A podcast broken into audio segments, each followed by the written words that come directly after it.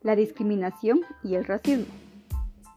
La discriminación, que es el proceso por el cual uno o varios miembros de un grupo determinado es o son tratados de diferente manera, generalmente de forma injusta, por pertenecer a ese grupo. Y el racismo es la ideología que sustenta la dominación étnica al hacer creer que las desigualdades entre los grupos son naturales y que no son consecuencia de una estructuración social dada. Cada uno tenemos un recuerdo de la discriminación ya sea en infancia o en la adolescencia.